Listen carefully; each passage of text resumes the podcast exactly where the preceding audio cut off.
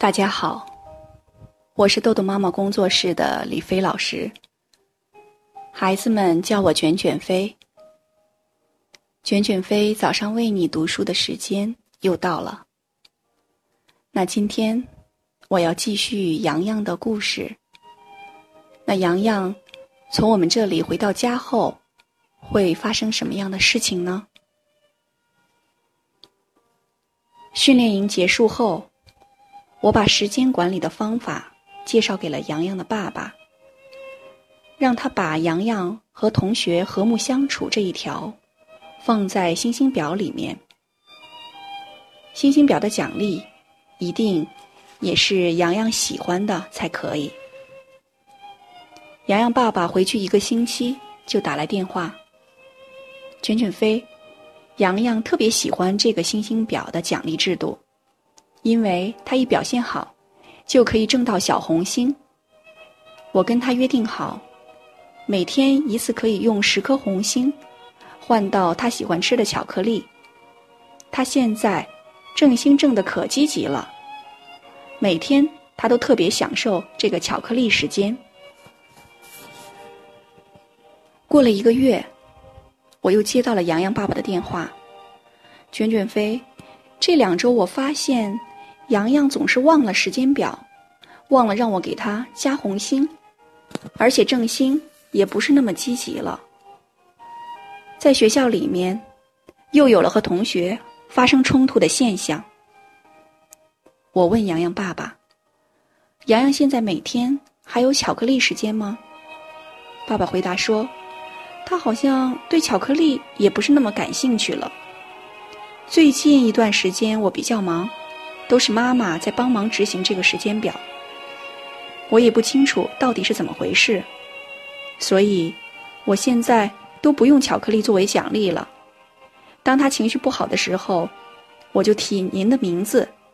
我发现这个对他有神经调节的作用。老师，您能跟他聊聊吗？我觉得他肯定听你的。我跟洋洋爸爸约定好。再次有会员活动的时候，让他把洋洋带过来。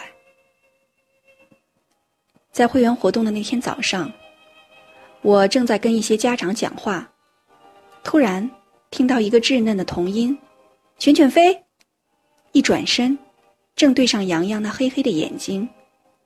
我突然发现自己好想这个小男孩，就蹲下身子，张开双臂，洋洋向我飞奔过来。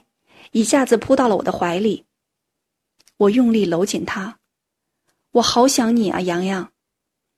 洋洋趴在我的肩膀上，轻轻地说：“我也好想你。”当我再次看到那双黑眼睛时，我发现里面竟然有晶莹的泪花，我的心狠狠地震颤了一下。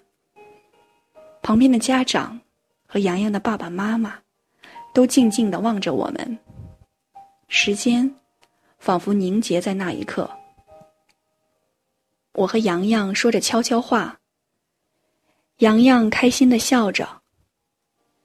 你看看老师是怎么跟孩子沟通的，你就知道骂孩子，要不就溺爱他。洋洋爸爸对旁边的妈妈说：“我把洋洋带到另一个房间。洋洋，我听爸爸说。”你挣了好多好多的小红心，是吗？洋洋自豪地说：“是啊，我还吃了好吃的巧克力了呢。”真的呀？那你现在还爱吃巧克力吗？当然爱吃了，巧克力是全天下我最爱吃的东西。而且现在爸爸忙，妈妈都不怎么管我，我想吃多少就吃多少。不过还是那次。在卷卷飞这里这里吃到的那颗巧克力最好吃。哦，我一下子就知道了洋洋为什么最近总是忘记时间表了。我跟洋洋的爸爸妈妈做了一个沟通，告诉他们，孩子如果不挣红心就能吃到巧克力，他就变得不会那么积极的去挣心了。只有通过努力挣到自己想要的东西。成就感才会强。亲爱的爸爸妈妈们，当你们的孩子总忘记时间表的时候，我们一定要注意：孩子想要的礼物是不是不用红心就能得到？第二，家长是不是忘记时间表的监督？亲爱的爸爸妈妈们，当我们有了孩子，就有了问题和希望。我相信，我们的爸爸妈妈。都希望孩子成功。其实成功，并不像我们想象的那么困难。我曾经看过一篇文章。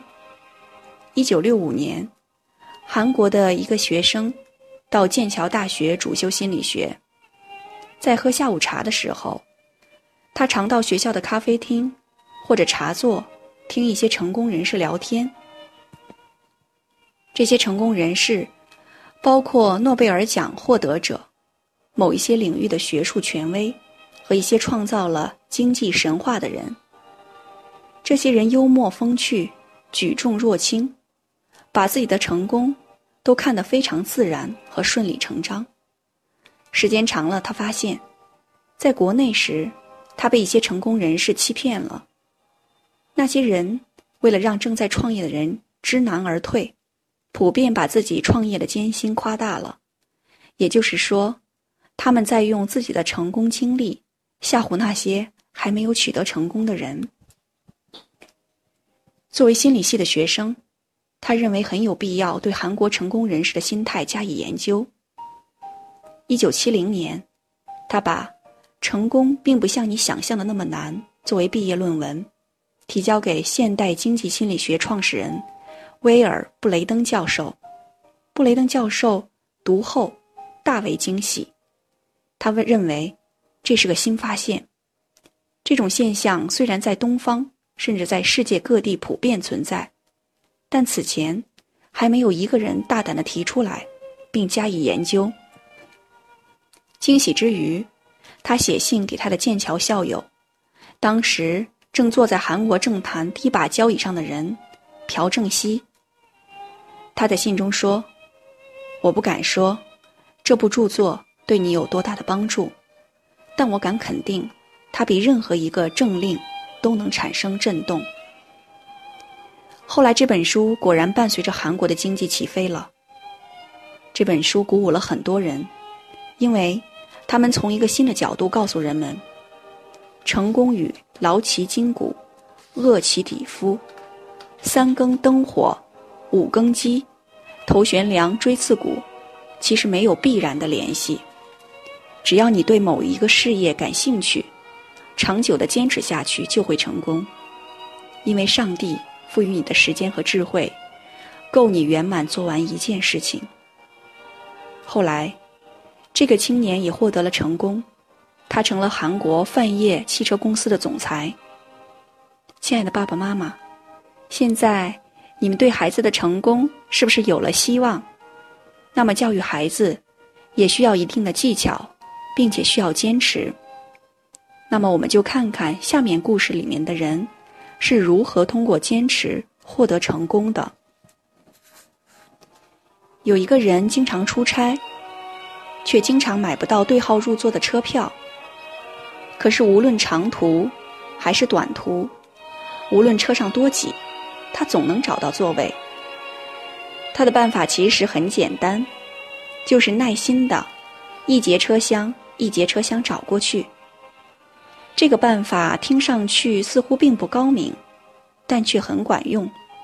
每次，他都做好了从第一节车厢走到最后一节车厢的准备。可是每次，他都用不着走到最后就会发现空位。他说。这是因为，像他这样锲而不舍找座位的乘客实在是不多，经常是在他落座的车厢里面，剩余若干座位，而在其他车厢的过道和车厢接头处，居然人满为患。他说，大多数乘客轻易的就被一两节车厢拥挤的表面现象迷惑了，不大细想，在数十次停靠之中，从火车十几个车门。上上下下的流动中，蕴藏着不少提供座位的机会。即使想到了，他们也没有那一份寻找的耐心。眼前一方小小立足之地，很容易让大多数人满足。为了一两个座位，背负着行囊挤来挤去，有些人也觉得不值。他们还担心，万一找不到座位，回头连个好好站着的地方也没有了。听完了我的故事，那么爸爸妈妈们一定明白了坚持的重要性。为了我们孩子的成功，就让我们从时间管理的小技巧着手吧。只要我们坚持，并且方法得当，我们的孩子都会是炫目的明日之星。豆豆妈妈与你们一起加油。好，今天的内容就到这里结束了。如果您想下载时间管理训练的工具，请关注公众号“豆豆妈妈儿童时间管理”。感谢您的倾听，我们下次再见。